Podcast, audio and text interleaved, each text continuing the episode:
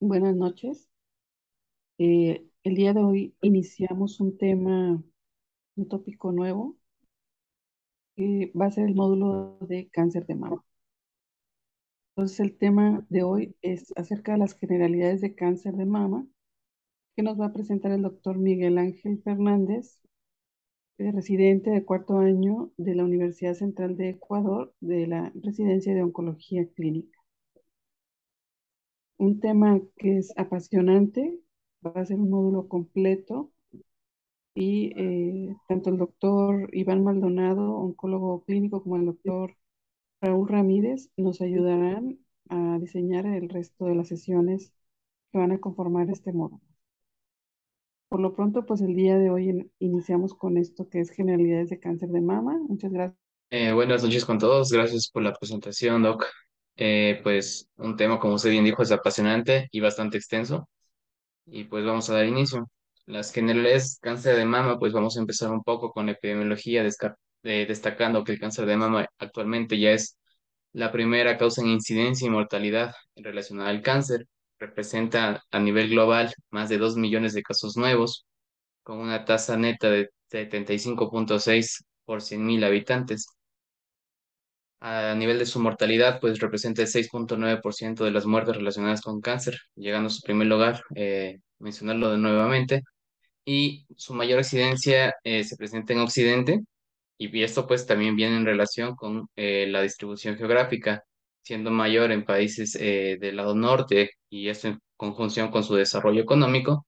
Y además de eso, viendo que la incidencia en estos países pues ha ido un poco estacionaria, eh, una tendencia al decremento en comparación a años previos, pero en razón a los países en vías de desarrollo como Ecuador o Latinoamérica en general, la incidencia ha habido, ha ido en incremento, pues relacionado pues con la, el adaptar pues cambios en estilos de vida o adoptar una, una dieta un poco más eh, descontrolada, podríamos decirlo, y sumando otros factores hormonales que se, se van a detallar más adelante.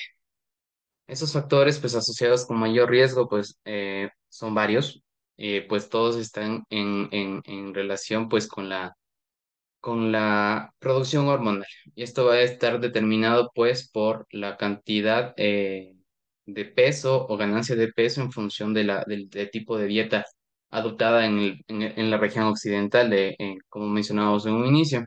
El cáncer de mama pues va a lo largo de la el desarrollo del individuo en función de su edad, pues va a aumentar en, en riesgo, pues a partir de los 20, 25 años, 30, 45, 45, 60, más de 60, 75, y en general, pues a, una de cada ocho mujeres a lo largo de toda su vida, pues va a presentar cáncer de mama, lo cual es bastante alto.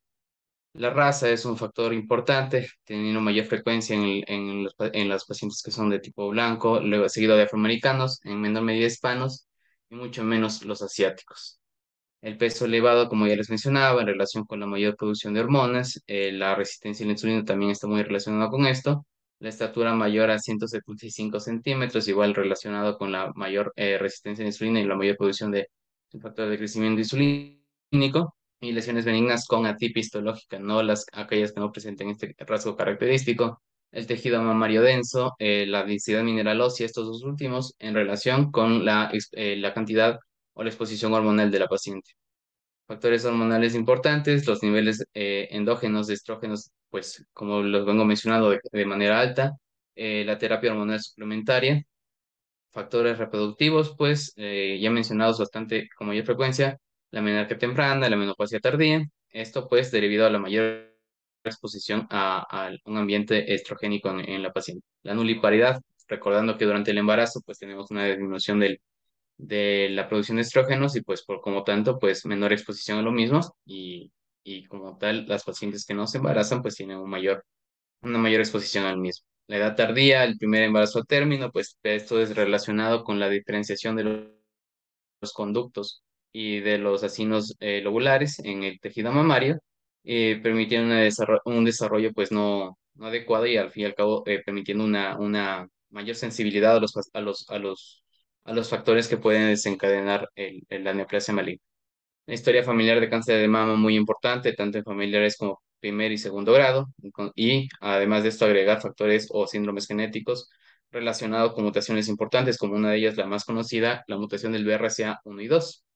Uno importante en la niñez, exposición radiación ionizante, como el caso de linfomas podría ser, o eh, eh, test diagnósticos, radiografías, tomografías a repetición por cualquier otra patología que presente el individuo. El consumo de alcohol, tabaco también comprobado como un factor de riesgo importante. Factores que disminuyen el riesgo, pues eh, tenemos estrategias de reducción farmacológicas y o quirúrgicas, pues que esto conlleva un capítulo extenso aparte, pues en el cual se puede adoptar medidas, pues para según el factor de riesgo o los factores de riesgos asociados con un determinado individuo, pues se le puede beneficiar de estas intervenciones para reducir el riesgo de presentación de mama, de cáncer de mama, perdón. La lactancia materna, ya que esta permite una menor exposición a los estrógenos y además un mejor desarrollo del tejido mamario, haciéndolo menos susceptible de las lesiones hacia el, hacia el, el ADN celular, pues y en último término el menor impacto hacia el desarrollo de cáncer de mama, la actividad física disminuyendo la la resistencia a la insulina es un factor importante y además de esto estimula la producción de testosterona y no su transformación hacia estrógenos y esto a su vez pues igual menor impacto en el desarrollo eh, de la neoplasia. Y en la posmenopausia se ha evidenciado que esas pacientes que pierden peso en esta etapa de su, de su vida y tienen una dieta baja en grasa pues tienen un menor impacto en el desarrollo del cáncer de mama y como tal son medidas que se deben aconsejar desde el primer nivel de atención. Características clínicas, pues eh, como tal, es un, las neoplasias en general es un hallazgo insidioso, incipiente, que pues cuando se lo identifica de manera clínica usualmente ya está en etapas avanzadas. Tomando en cuenta que los síntomas van a variar y van a ser eh, a nivel local, pues, pues pueden ir desde edema, enrojecimiento de piel, dolor, retracción del pezón, engrosamiento de la piel, secreción del por el pezón o asimetría mamaria.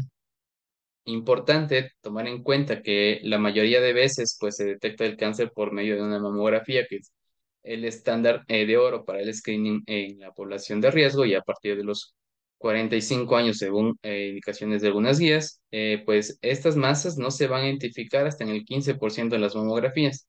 Y en el intervalo entre realizar la una y la otra, según el screening adoptado, pues se pueden perder hasta el 30% de las masas que se podrían identificar por medio de estos métodos llegando pues a ser, eh, a pesar de ser el estándar de oro, no ser el mejor método pues para identificar el, el, la presencia temprana del cáncer de mama, teniendo hasta un 45% pues de masas perdidas en, estos, en este tipo de seguimiento. Luego, pues signos un poco más avanzados de una enfermedad loco regionalmente avanzada, pues cuando ya se identifican ganglios a nivel axilar, igual consistencias duras que tienden a formar conglomerados, a estar fijos, no dolorosos, que incluso pueden llegar a ulcerarse, pues también son características de eh, una enfermedad avanzada a nivel locorregional. Asimismo, como una infiltración de la piel por el tumor, que se va a observar a través de eritema, engrosamiento de la piel y la típica característica pues que se observa en un cáncer de mama avanzado, que es una piel eh, de naranja, con características de un tipo de la piel de naranja. Y ya pues una enfermedad un poco más diseminada, eh, puede eh, presentar a través de dolor óseo, dolor abdominal, eh, pues, y disnea. Esto es característico, pues, de metástasis hacia el hueso, hacia hígado, eh, muy menos, menos frecuente hacia los ganglios de la región abdominal, disnea, pues, a través de derrame pleural, compromiso mediastinal de los ganglios y o compromiso metastásico pulmonar del parénquima como tal. Esto pues nos llega a, pues nos lleva a través de los métodos de imagen a identificar la masa, identificar la masa a nivel mamario. La más importante, como mencionábamos en un, hace un momento, pues es la mamografía, la cual pues va a identificar una lesión que tiende a ser un poco más densa en comparación al tejido mamario circundante. En general, pues adopta características espiculadas, tiende a formar sus, eh, las colas que eh, son largas y estas son características de neoplasia en la mayoría de las veces, además de microcalcificaciones que son muy características de las, de las lesiones malignas a nivel de tejido mamario. Esto pues en pacientes con mamas densas en un inicio que la lesión no se caracteriza de manera muy adecuada a través de la mamografía o son imágenes muy superpuestas, podemos valorarnos o, hacernos hacer uso de la ecografía, la cual nos va a permitir identificar las lesiones pues con otra característica y además eh, determinar de manera más precisa su localización. Esto siempre en complemento a la mamografía adoptando características similares en cuanto a la irregularidad de su forma, bordes espiculados o eh, no redondeados, en su defecto además más ancha que alta y además de eso la hipericogenicidad, pues, eh, perdón, la hipocogenicidad que, hiper, perdón, que nos va a dar características de, de malignidad ah, en cuanto a la técnica usada en esto, la, ecografía mamaria. En cuanto a la resonancia, pues es una técnica un poco más sofisticada que nos permite determinar características mucho más precisas y determinar el verdadero beneficio de una conservación de mamas por eh, eh, técnicas quirúrgicas un poco menos invasivas o identificar, pues, si es que la lesión está en un solo cuadrante, en el mismo cuadrante está en varios sitios, que eso se llama multifocalidad, o, perdón, multicentralidad, o en varios cuadrantes, que es la multicentralidad. Términos importantes, pues, para determinar la eh, conducta quirúrgica se va a beneficiar a la paciente en este tipo de, de lesiones. En cuanto a la patología, el carcinoma ductal infiltrante desarrollado a nivel de los conductos, pues es el que se presenta en el 70 al 80% de los casos. Y en los lobulillos, el carcinoma eh, lobular infiltrante, pues es en menor medida en el 8%, siendo estos dos grupos los que mayor veces se van a ver eh, envueltos en, en, las neoplasias identificadas en los pacientes. Tenemos componentes mixtos, tanto del ductal como el lobular, y además de eso tenemos subtipos que representan en menos del 5%, que conllevan un manejo particular cada uno de ellos, pues porque unos de ellos son un poco más indolentes en cuanto a su agresividad en comparación a otros, y pues requieren un manejo un poco más individualizado, pues estos son el, meta, el metaplástico, el mucinoso, el tubular y medular, todos ellos se van a desarrollar al nivel del epitelio ductal o ya sea en el epitelio del acino lobulillar. Paseando un poquito más allá, eh, el cáncer de mama pues ya no es suficiente. La clasificación histológica como era hasta antes del, de los 90, y después de esto ya se fue incorporando y en el 2000 pues ya llega la clasificación molecular eh, del cáncer de mama. Esto a través de firmas genéticas o eh, pues en un inicio por técnicas de microarray en el cual identificaron clústeres o grupos de genes los cuales permitían identificar cuáles eran los genes que más se presentaban en ciertos tipos de tumores, porque se empezaron a dar cuenta de que no era el mismo tipo de desarrollo en todas las pacientes. Entonces se identificaron que habían pacientes que independientemente del tipo de lesión tenían una sobrevida un poco más larga en comparación a otras. Y estos fueron los grupos luminales, los dependientes de hormonas, tanto de estrógenos como progesterona, y pues son genes que en general están mutados y permiten la perpetuación a través de estabilidades moleculares. Luego, pues, eh, se agrupó en otro gen más, perdón, en otro, en otro grupo, que es el grupo del HER2. HER2 es otra vía molecular que igual está integrada eh, en relación, pues, al, al, factor epidérmico de crecimiento. Eh, este de acá, pues, permite el, el adoptar características un tanto más agresivas en cuanto a la diseminación más temprana, la predilección por el sistema nervioso central y también, pues, características importantes como la mayor sensibilidad al efecto de los eh, citostáticos, como la quimioterapia en general, que ya vamos a ver un poquito más adelante. Y en último término, se identificaron eh, genes que como tal no permitían agrupar en ninguno de estos tres grupos mencionados previamente, que fue el grupo basal. Esto un poquito más adelante ya les voy a explicar en qué consistía este grupo, este grupo eh, molecular del cáncer de mama.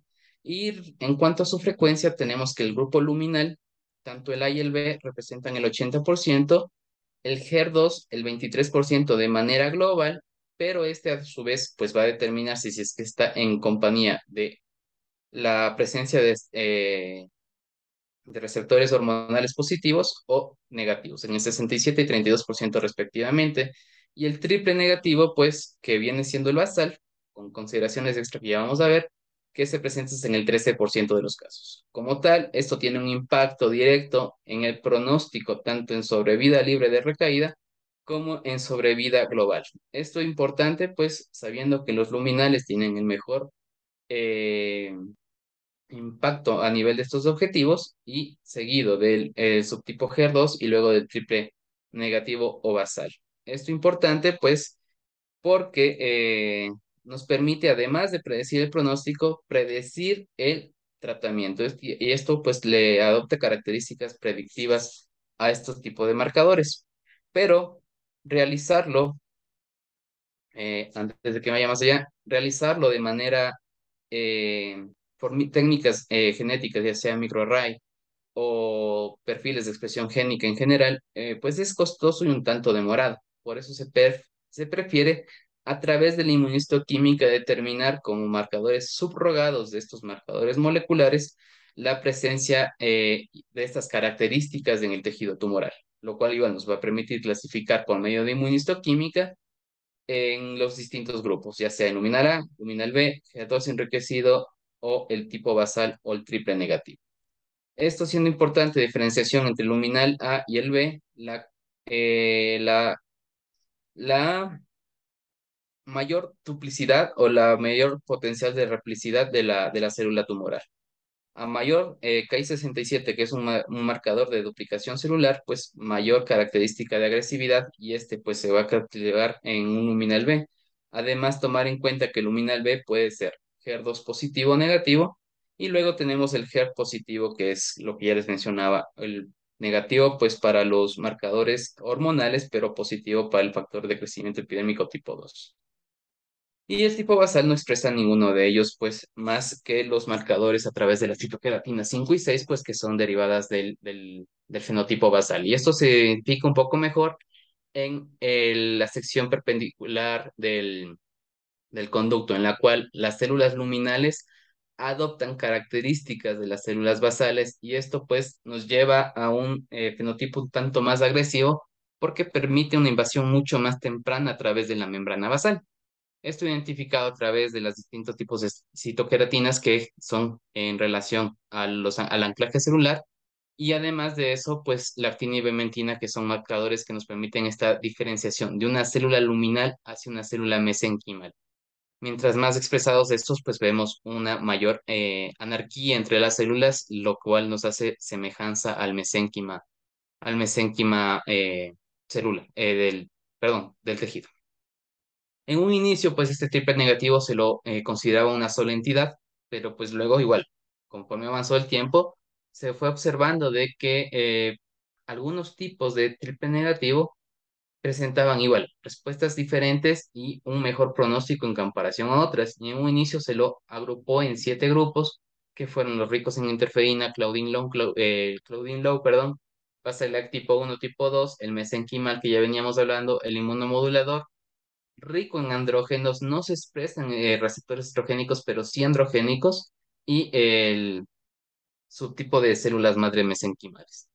A su vez, pues refinando un poco más esta clasificación, pues se llegó a, agruparlos en cuatro, en cuatro subtipos, en los cuales incluye el basal-like, que son ricos en genes, eh, en alteración de los genes de la reparación del ADN y expresión del ciclo celular que permiten una replicación mayor genes que están asociados pues con la motilidad, diferenciación celular y el crecimiento celular en general, que son el grupo mesenquimal, y tenemos el grupo inmunomodulador o el que está eh, en el cual se caracteriza por una presencia rica de genes en los cuales nos hacen susceptibles de tratamientos eh, a través de inmunocheckpoints que ya vamos a ver un poquito más adelante. Además de eso, como les mencionaba, el subtipo androgénico, que igual conlleva un manejo un poco más eh, personalizado en función de un tratamiento antiandrogénico que, que es útil en este grupo de pacientes. Aún pues queda también un grupo importante de eh, pacientes en los cuales no se los puede agregar a ninguno de estos cuatro grupos previamente mencionados, que es un grupo inestable, el cual adopta características de los otros cuatro grupos y pues todavía no tiene un, un, una clasificación certera como tal. Yendo un poquito más allá, tenemos la estadificación. La estadificación pues nos va a permitir determinar de manera certera la etapa en la cual se encuentra el, el- la paciente y esto obviamente va a determinar tanto su pronóstico y el tipo de intervención terapéutica que se le va a ofrecer. Eh, ¿cuándo pues uno, aparte de la clínica, aparte de tener la mamografía, aparte de tener la ecografía para identificar el, el compromiso axilar, pues cuando yo me voy a, a abarcar un poquito más allá con técnicas un poco más sofisticadas de identificar lesiones eh, más allá del- de la localidad e identificar un compromiso más extenso, pues a través de resonancia, tomografía, PET en conjunto con tomografía o la gammagrafía ósea. Esto siempre y cuando haya signos de enfermedad extensa. ¿Cuándo va a ser esto? Pues cuando haya signos de dolor óseo, elevación de fosfatasa alcalina, que es un marcador, pues, para ver el, el, el daño a nivel del tejido óseo a través de la mayor eh, activación de los osteoclastos, dolor abdominal, siempre y cuando haya eh, patosplenomegalia derivado de la, de la presencia de metástasis, alteración en el examen físico abdominal, ya lo mencioné a través de la hepatosplenomegalia, o dolor eh, a nivel de los, de los distintos cuadrantes del abdomen. A nivel pélvico, disnea, hemoptisis con presencia de eh, compromiso respiratorio.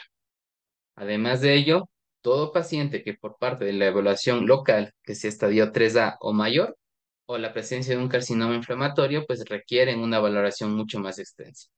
Los estadios previo a este, pues no requieren una valoración tan extensa, salvo que se presente algo de lo ya mencionado.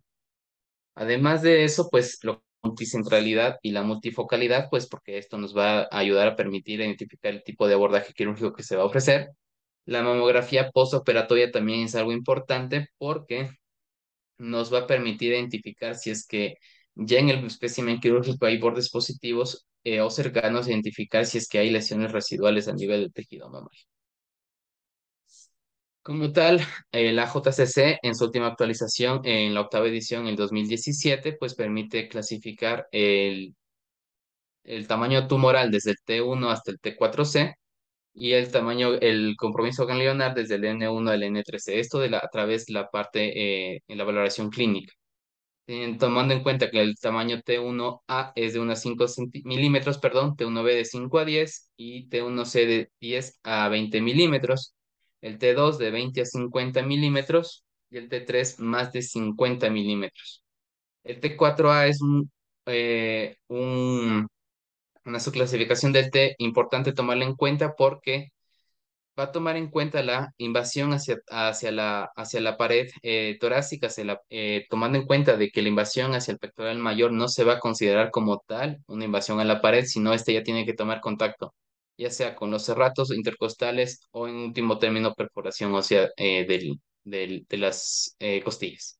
Un T4B cuando ya tenemos una infiltración a piel, que se puede identificar también por nódulos satélites, o un T4B, el carcinoma inflamatorio a través de la inflamación de más de un tercio la, del volumen total mamario, con identificación de las características eh, de presiones hundimientos del, del, del tejido mamario identificado a través del compromiso de los ligamentos de Cooper, que son aquellos ligamentos que van a dar o estar encargados de dar sostén al tejido mamario. Cuando estos pues se ven comprometidos por el tumor o por la neoplasia, pues dan esta característica de piel de naranja que veníamos comentando hace un momento. Y un T4C, pues aquel en el cual vamos a tener invasión tanto a la pared costal como hacia la piel. En cuanto al compromiso ganglionar, tenemos el compromiso ganglionar en nivel 1 y nivel 2, pues que va a abarcar de 1 a 3 ganglios en el nivel N2A, estos ganglios pues van a aumentar en tamaño y tienden a formar conglomerados y si al examen físico aparecen fijos, pues lo va a catalogar como tal, N2A. Un N2B, cuando identificamos ganglios a nivel de la cadena mamaria interna de los ganglios eh, mamarios. Un N3A, cuando tenemos ganglios eh, subclaviculares. Un N3B, cuando tenemos ganglios axilares y ganglios en la cadena mamaria interna y eh, N3C cuando tenemos ganglios supraclaviculares.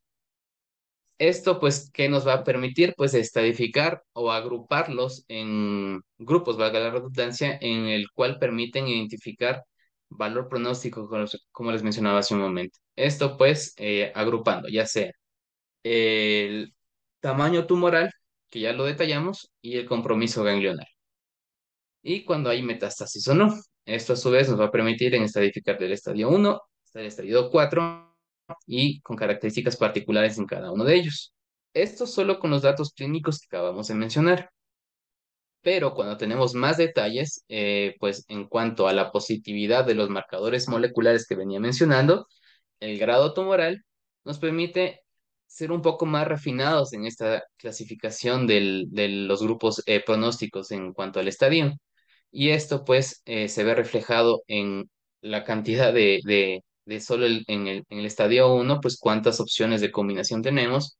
De igual manera, en el estadio 2, en el estadio 2 persiste hasta el 2A, 2B y empieza a aparecer el estadio 3. De igual manera, el 3 con sus distintas eh, combinaciones y el estadio 4 como tal, cuando ya independientemente de los marcadores y y del grado tumoral, ya la presencia de metástasis lo, lo agrupa directamente en el estadio 4. Esto importante, ¿por qué? Pues porque nos permite ser un poco más refinados en cuanto a la oferta de tratamiento, en cuanto al pronóstico que se le va a ofrecer al paciente y eh, esos términos eh, importantes en general. Esto pues, eh, ¿para qué es importante? Para conocer la sobrevida del cáncer de mama según el estadio presentado. En estadio 0, pues in situ, en la sobrevida pues es una tasa que llega al 100%. En el estadio 1, una sobrevida del 98%. En el estadio 2, ya con compromiso axilar, tenemos el, 87, el 88% de chances de sobrevida. En el estadio 3, el 52%. Y el estadio 4 ya con enfermedad diseminada, pues del 16%, mejorando esto pues según el subtipo histológico que se presente. Molecular, perdón. Entonces, ya eh, a través eh, de haber entendido un poco la, la esta etapificación del cáncer de mama, pues ya podemos hablar un poco del tratamiento que se le puede ofrecer según el estadio encontrado. Tenemos como tal eh, el cáncer de mama temprano que implica los grupos estadio 1, el 2A, el estadio 2B, en el, en el grupo que le corresponde al T2N1, se van a beneficiar de una cirugía primaria. Esta puede ser lumpectomía o mastectomía más vaciamiento ganglionar. Y eh, en el caso de disponer, pues, de ganglio centinela más menos radioterapia en función de la técnica escogida, quirúrgica. El tratamiento adyuvante va, va a ser basado en el tamaño tumoral, el grado tumoral, el compromiso ganglionar y en función de los receptores, eh, tanto para hormonas como para el HER2. Esto pues nos va a permitir determinar el beneficio de agregar el tratamiento tras una cirugía. En pacientes triple negativos y pacientes HER2 tienen mayor beneficio de un tratamiento no adyuvante. Y es por eso que como tal en este grupo de cáncer de mama temprano no es 100% pues la indicación de irnos siempre a cirugía, sino valorar siempre el contexto de todos estos marcadores eh, para ver el, el beneficio de la oferta de otro tipo de tratamiento, ya que hay eh, objetivos terapéuticos que nos permiten obtener un mejor pronóstico a largo plazo, ya sea este en este caso, pues en la respuesta patológica completa al tratamiento neoadyuvante. En cuanto a la terapia conservadora de mama o la cirugía, pues un poco más selectiva, localizada, siempre debe ser acompañada de radioterapia y esta pues eh, va a ser contraindicada en ciertos escenarios. En enfermedad multicéntrica, una enfermedad que ocupe varios cuadrantes, en el que el tamaño del tumor sea desproporcionado en relación a la cantidad de tejido mamario o, la, o el tamaño de la mama, las clasificaciones difusas en todo el parénquima mamario, porque esto nos hace pensar de que hay migración del, del, de las células neoplásicas a través de la red de los conductos eh, lobulillares y el antecedente de radioterapia sobre tórax, porque esto automáticamente nos limita la cantidad de radioterapia que puede recibir el paciente en un escenario conservador. El embarazo, obviamente, pues por la exposición a radioterapia y a, eh, a la quimioterapia como tal, como tratamiento adyuvante, dependiendo del resultado que se pueda obtener, y los márgenes positivos persistentes, que tras varias intervenciones eh, con, los, con los criterios estandarizados, pues persistan de manera eh, positivos. Y la radioterapia es un tratamiento que se debe ofrecer en ciertos grupos de pacientes. Uno, cuando se, pues, se va a usar la, lumpectomía o la técnica conservadora de mama como tal, y en otros en el cual hay compromiso ganglionar tras la cirugía, márgenes menores a un milímetro o el tamaño tumoral fue mayor a 5 centímetros. Esto después de una cirugía primaria de entrada. Eh, la evaluación de los ganglios axilares. Esto es un tema muy importante, pues porque eh, ya pues no es necesario pues hacer una disección axilar completa de la mama en todos los tipos, en todas las pacientes y en todos los estadios. Esto pues porque conocemos que eh, la disección ganglionar conlleva pues bastante morbilidad a la paciente y esto pues luego se puede ser eh, bastante molesto pues ya sea a nivel estético con linfedemas, eh, a nivel de dolor pues por disecciones nerviosas que pues por la localización de los ganglios va a ser muy muy difícil, pues, en manos no expertas, eh, salvaguardar la integridad de estos nervios y por lo tanto se busca técnicas que permitan ser un poco más, eh, menos cruentos con este tipo de, de, intervenciones. El riesgo de metástasis va a depender, depender perdón, del tamaño, del grado tumoral y de la invasión linfovascular a nivel tumor primario. Cuando clínicamente tenemos sospecha de ganglios, pues tenemos que, eh, si es que no nos queda la, mejor dicho, la manera más fiable de confirmar esta sospecha va a ser a través de un ultrasonido y una eh, punción por aguja fina.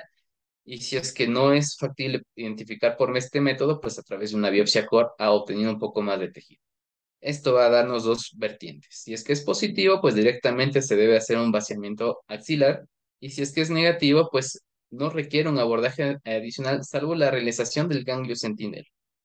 ¿Qué es el ganglio centinela? Pues es una en comprometerse pues por la neoplasia.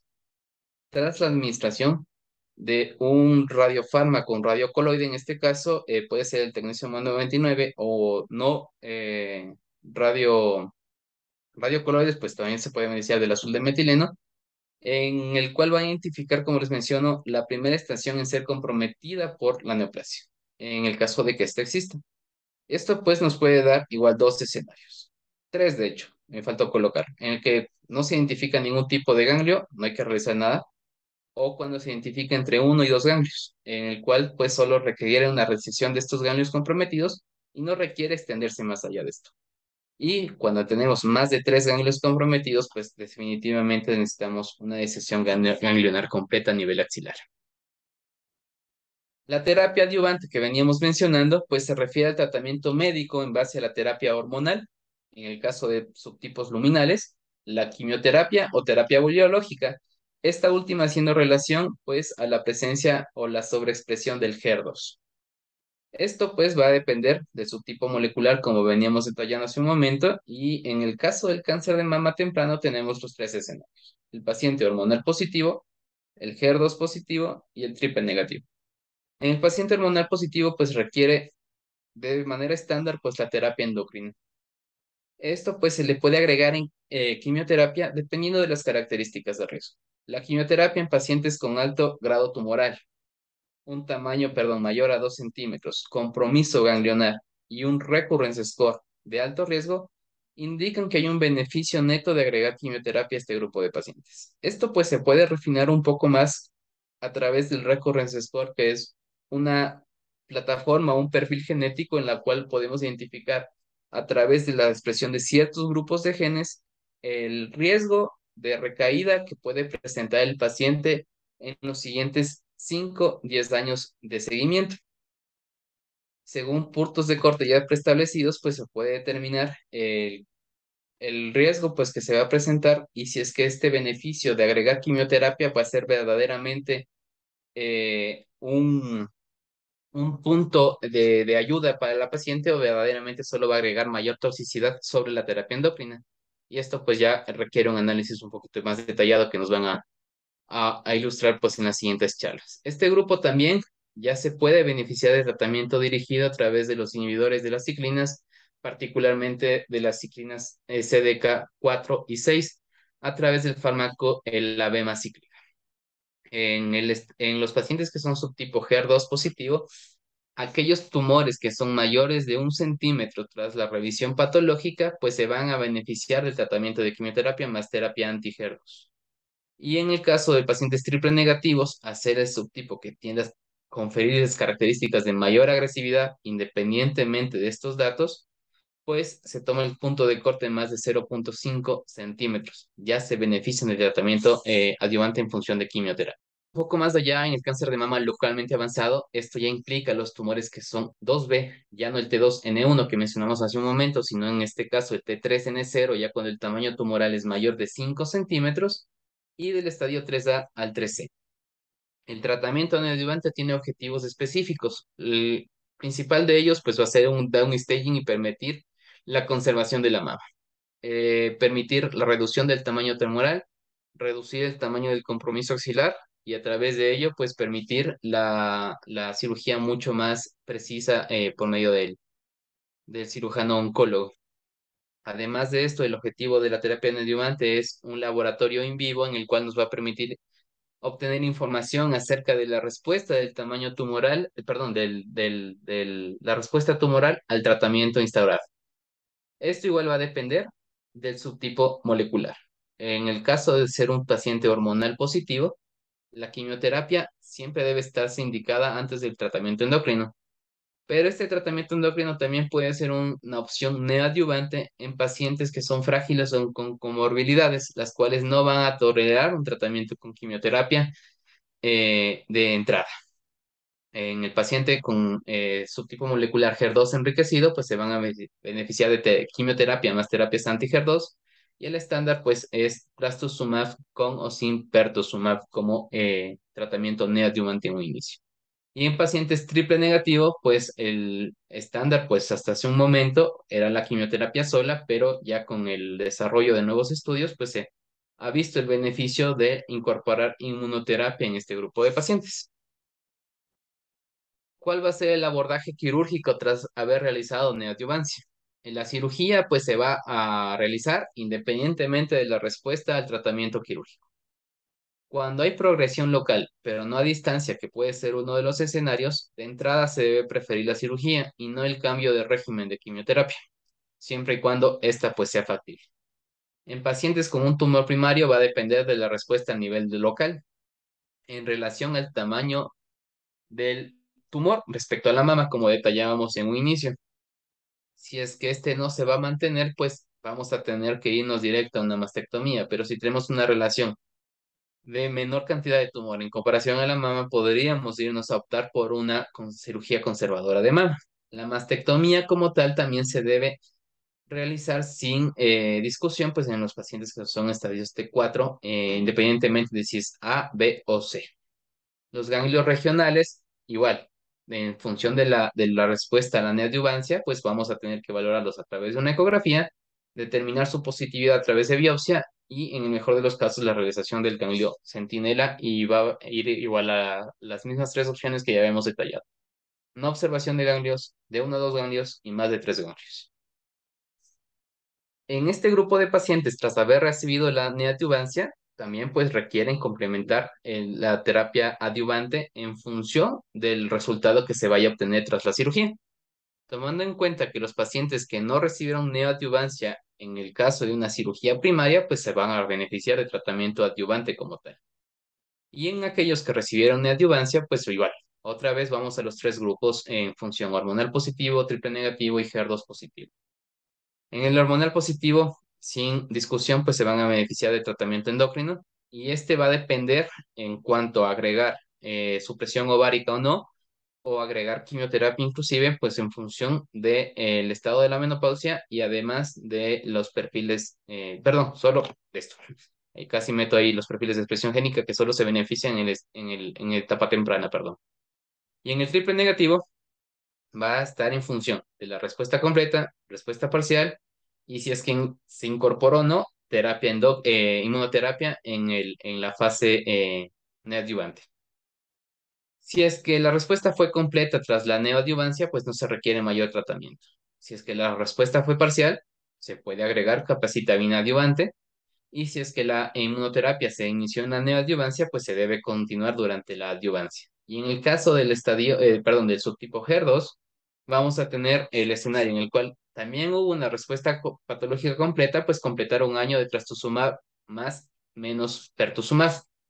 Y en el caso de una respuesta parcial, se puede beneficiar de anticuerpos conjugados como el trastuzumab vendancin por 14. sí. En el escenario en el cual eh, tenemos pues pacientes con un perfil eh, que orienta hacia el cáncer de mama hereditario, o en escenarios en los cuales los pacientes son jóvenes con desarrollo de cáncer de mama, independientemente del compromiso, perdón, de, de, familiares con cáncer de mama, se van a beneficiar de la identificación de genes susceptibles al desarrollo de cáncer de mama.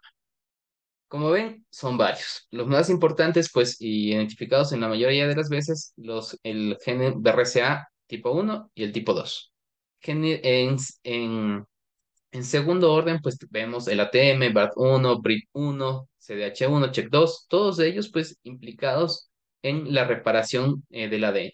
Todos ellos pues también pueden verse involucrados y asociados pues con el desarrollo de cáncer de mama temprano en, este, en, en los pacientes que presentan de manera inicial o, o, o precoz el cáncer de mama en comparación a los pacientes que pues por el curso natural de la evolución de, en, en su edad pues conllevan un riesgo pues mayor como mencionábamos en los factores de riesgo. Tomar en cuenta que también ya hay beneficio cuando los pacientes presentan mutaciones en línea germinal del BRCA1 y tipo 1 y 2, perdón, de eh, inhibidores de PARP de manera adyuvante. Estos, pues, ¿en qué grupo de pacientes? Ya sean luminales, eh, HER2 hormonales positivos, pero HER2 negativo y que sean de alto riesgo. Esto en función del grado tumoral, del compromiso ganglionar y pues se van a beneficiar también del tratamiento. Consideraciones especiales en hasta este momento, pues tenemos las histologías no comunes que mencionábamos hace un momento, por ejemplo, el carcinoma metaplástico, el adenoescamoso de bajo grado o el carcinoma tipo fibromatosis de bajo grado, tienen un pronóstico favorable solo con la cirugía y extenderse pues con más tratamiento, pues no va a de, eh, determinar en un beneficio neto en sobrevida libre de progresión o sobrevida global. Y como tal, pues solo vamos a agregar toxicidad, tomando en cuenta pues las histologías mencionadas.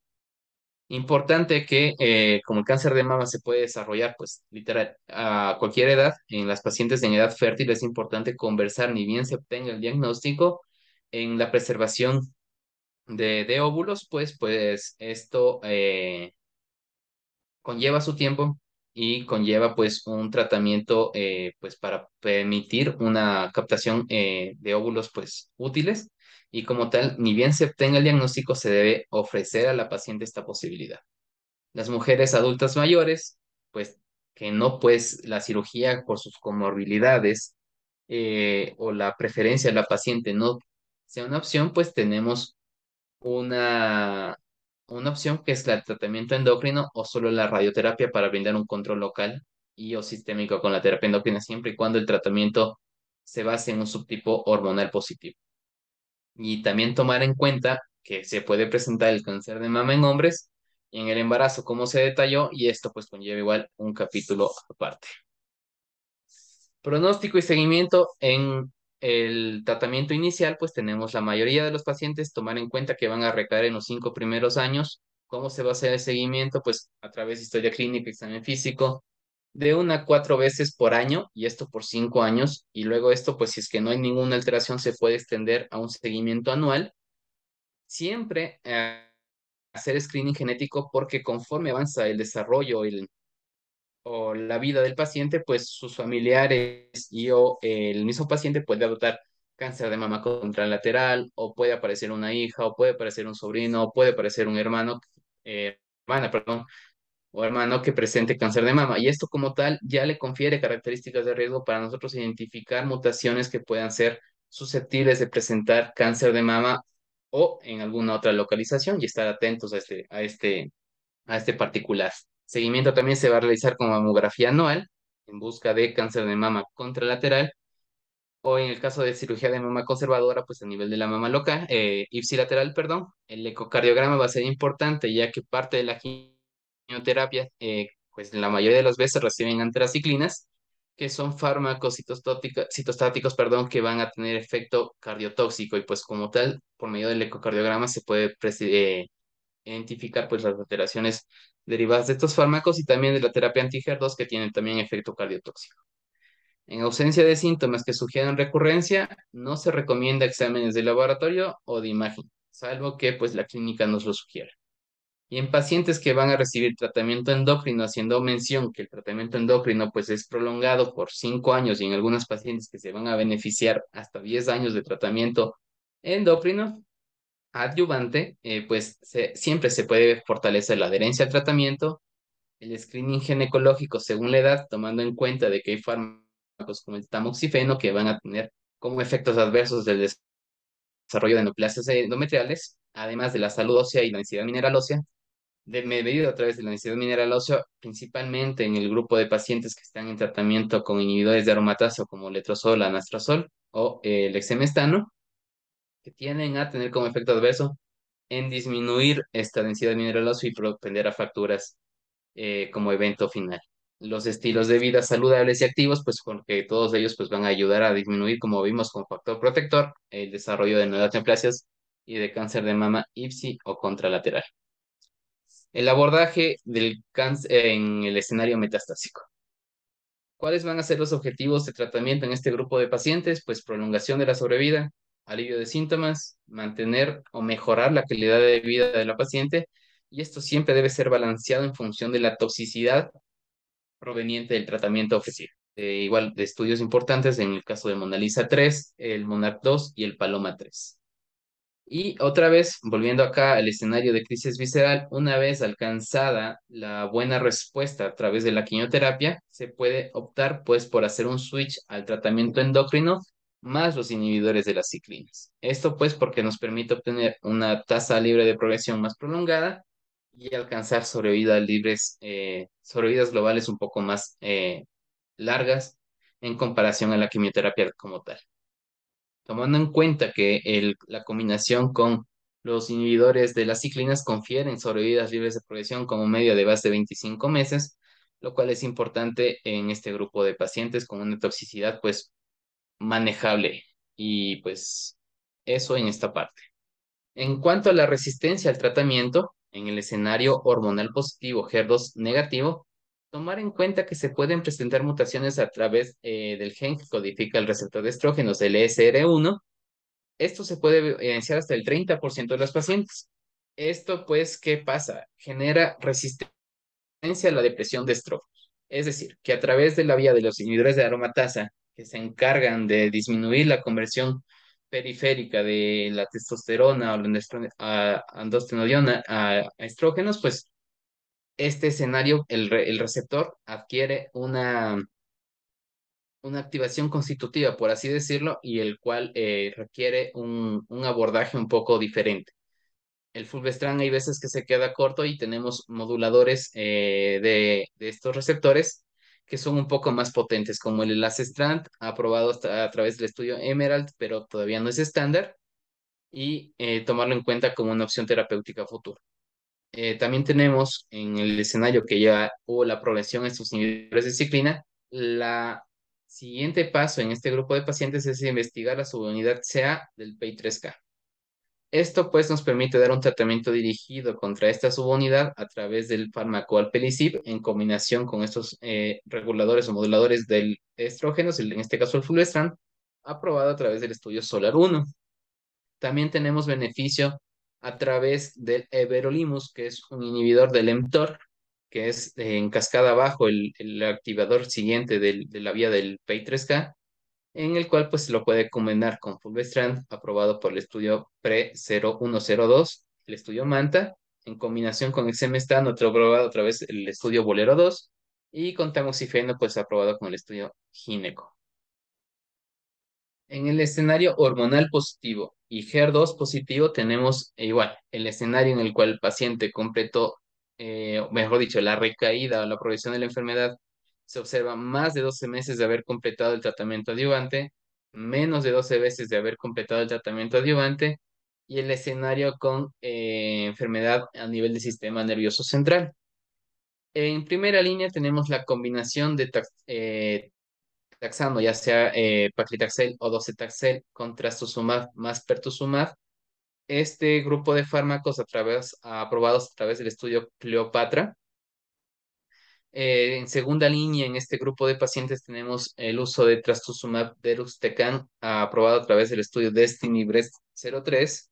Y en tercera línea, la combinación de tucatinib, trastuzumab y capecitabina, aprobado por el estudio HER2CLAIM. Además de eso, en este grupo pues, se puede usar de manera, pues a la progresión, pues eh, se puede usar igual el trastuzumab en en combina eh, perdón, como tratamiento, ya sea en tercera línea, en dependencia, de es que si es que en, según la disponibilidad, mejor dicho, del, de la institución, pues a través del estudio Emilia se aprobó el trastuzumab en y ya pues en cuarta línea o líneas posteriores, en función de la disponibilidad que se tenga en la institución, pues tendremos combinaciones de trastuzumab con el backbone de quimioterapia a, elección del médico tratante, la combinación de la patinib más trastuzumab, eh, anticuerpos conjugados pues más interesantes como el margetuximab más quimioterapia a través, aprobado a través del estudio Sofía, y el neratinib más capacitabina probado a través del estudio NALA. En el escenario en el cual eh, la recurrencia o la recaída, perdón, la progresión de la enfermedad fue en los primeros 12 meses tras haber completado la adyuvancia, pues el beneficio certero de irnos con la combinación de trastuzumab más pertuzumab, pues no se va a tener y se prefiere ir con el trastuzumab deruxtecan en este grupo de pacientes. De igual manera, de manera intercambiable en función de la disponibilidad del, del, del de la institución, pues tenemos la, la combinación del Tucatim Trastucape o el Trastuzumab Emtansine. En el escenario de compromiso de enfermedad eh, a nivel del sistema nervioso central, eh, como criterios de exclusión en el estudio Cleopatra fueron que no se presente enfermedad a nivel sistema nervioso central.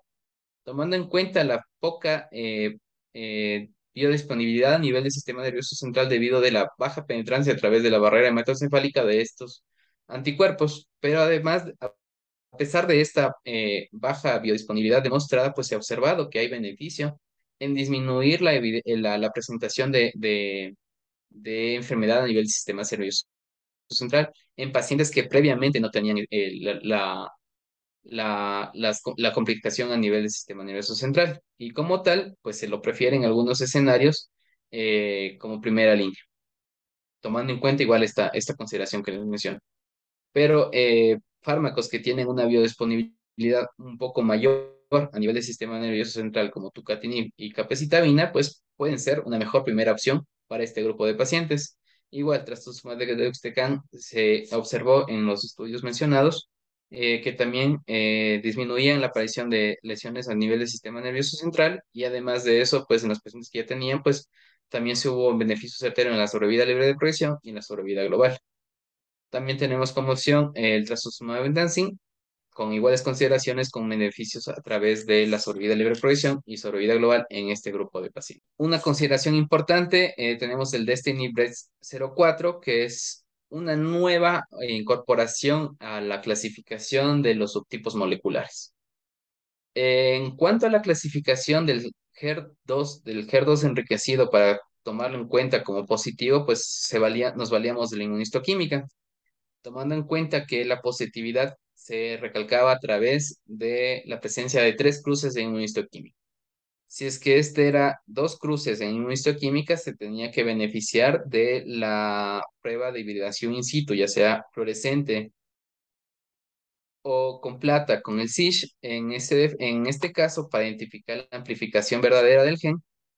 Si es que este pues no se identifica a través de esta de pues el, el, era netamente negativo el HER2. Pero si es que era positivo, pues pasaba a ser positivo y se incorporaba el grupo previamente mencionado. Pero hubo este grupo que ya pues en este estudio se evidenció que en los que son inmunistoquímica para el HER2, eh, una cruz o dos cruces, pero FISH negativo, no diría pues que son HER negativo, pero en general se los cataloga ahora como HER2 eh, bajos o bajo expresores o HER2 low, en los cuales se se intentó, eh, mejor dicho, se comprobó el beneficio de en este grupo de pacientes tratarlos con eh, deruxtecan, trastuzumab deruxtecan, entendiendo beneficios a través de la sobrevida libre de progresión y en la sobrevida global, en ambos escenarios significativos, dando un nuevo armamento pues para este grupo de pacientes que antes pues no tenían una dieta terapéutica pues certera perdón, antes de pasarme acá, tomando en cuenta que esto va a ser importante en los pacientes que son hormonal positivo, en los cuales eh, se puede presentar hasta el 67% de las ocasiones este hallazgo, y en el escenario triple negativo, que pues antes se los consideraba negativos, estos pacientes eh, se puede presentar hasta en el 31% de las ocasiones. En el escenario hormonal negativo y HER2 negativo, tenemos eh, en función de la expresión del PDL1 que les había mencionado que es estándar realizarlo en este grupo de pacientes. Esto igual va a depender si es que es positivo y si es que el beneficio del tratamiento adyuvante fue menor a 12 meses o fue mayor a 12 meses en cuanto a la progresión y o recaída de la enfermedad. A través del estudio Keynote 355, pues se ve el beneficio de agregar pembrolizumab en combinación con gemcitabina o carboplatino en el escenario de eh, la recaída temprana en los primeros 12 meses.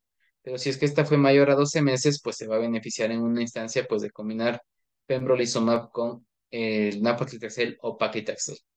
En el escenario PDL1 negativo, pues eh, se va a depender eh, el tratamiento en función de la mutación o no identificada a través de los, eh, del BRCA. Si es que este es wild type, pues el beneficio va a ser con quimioterapia y si es que este es mutante, con inhibidores PARP, ya sea el olaparib a través del, estudio Olympiad y el talazoparib a través del estudio EMBRAC.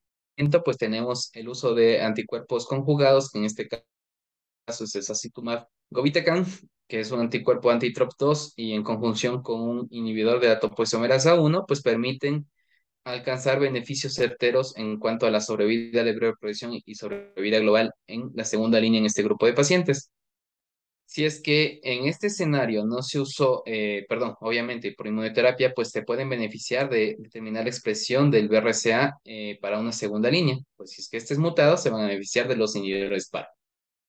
De igual manera, la progresión a este, a este grupo, a esta segunda línea, tenemos la expresión de marcadores agnósticos, como les mencionaba, el tumor mutational burden o la inestabilidad microsatelital alta. Si es que esto se identifica, pues se puede identificar un beneficio de inmunoterapia a través del pembrolizumab, eh, aprobado a través de un estudio basket, que es el Keynote 158. Y si es que no está identificado, pues esas alteraciones, pues con quimioterapia. Perdón. En el paciente hormonal positivo y HER2 positivo, se puede realizar una combinación de tratamiento endocrino y terapia anti-HER2.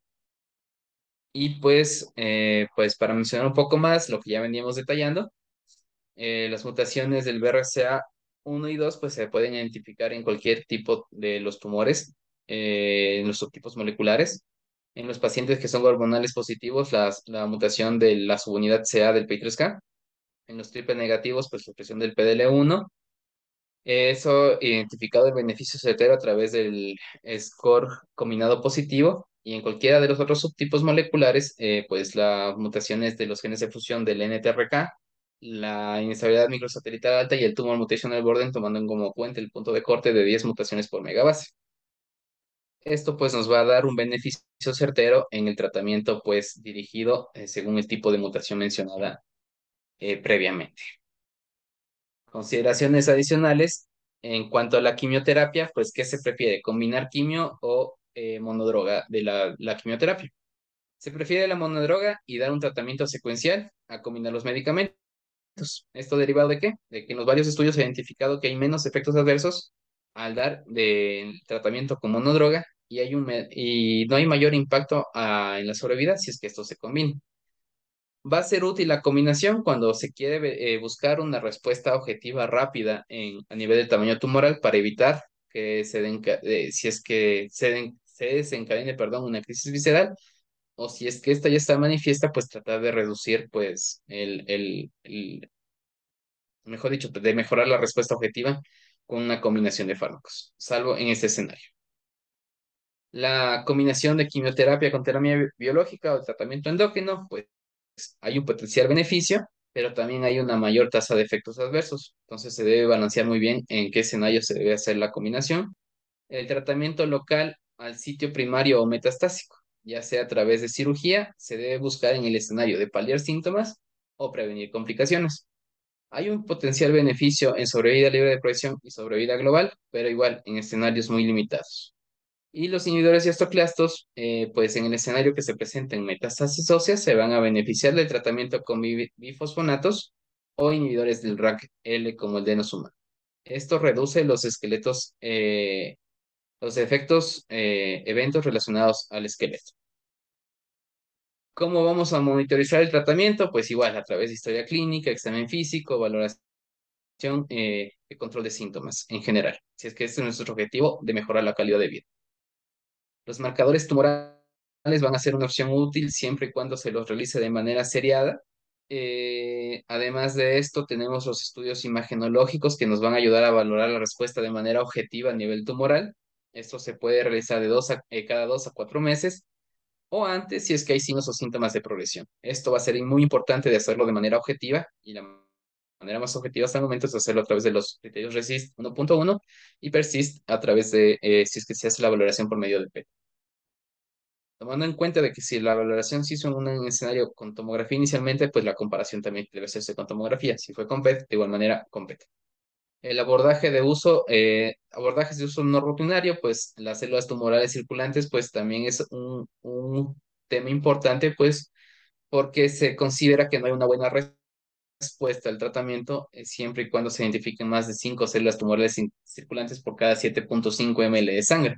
Esto pues eh, tiene un pronóstico, valor pronóstico en sobrevida libre de progresión y sobrevida eh, objetiva, pero todavía no se recomienda como estándar, ya que no hay métodos pues replicables, mejor dicho, sí hay métodos replicables, pero todavía no están estandarizados pues para hacerlo de manera rutinaria. La duración del tratamiento, pues no existe un tiempo predeterminado. La decisión va a ser individualizada en función de la dependencia del, del, de las preferencias del paciente y o la progresión a la enfermedad o la toxicidad que se presenta en el tratamiento. ¿Cómo se va a evidenciar esto? Pues el deterioro clínico evidente durante, el, durante el, la administración del, del, de los fármacos, la evidencia de nuevas metástasis o el aumento de, de metástasis ya existentes además de la toxicidad eh, manifiesta pues, atribuible a cada uno de los fármacos. Y pues muchas gracias por su atención, queda atento a cualquier comentario y o pregunta. Eh, muchas gracias, doctor Fernández. Eh, le agradezco el esfuerzo por hacer una prácticamente un resumen de todo el tratamiento. Ha sido, debe haber sido muy difícil. Este, como salta evidentemente a la vista, el cáncer de mama es una enfermedad heterogénea con comportamientos biológicos diferentes, eh, con tratamientos diferentes y prácticamente obligado a hacer una medicina personalizada, en el cual tomamos en cuenta lo que ya mencionaste, ¿verdad? El tipo histológico, la etapa, subtipo molecular, este, asociaciones, antecedentes hereditarios que puedan ser comprobados con, con BRCA, con BRCA1 o 2, este, la presencia de, respuesta inmune en los tipos negativos. Este, es eh, una enfermedad que se considera sistémica prácticamente desde el diagnóstico y con una terapia que es este, multimodal, en la cual interviene la cirugía, eh, la quimioterapia, la radioterapia. Pues creo que podemos dar por concluida la reunión. Creo. Muy bien, pues muchas gracias, doctor. Hasta luego.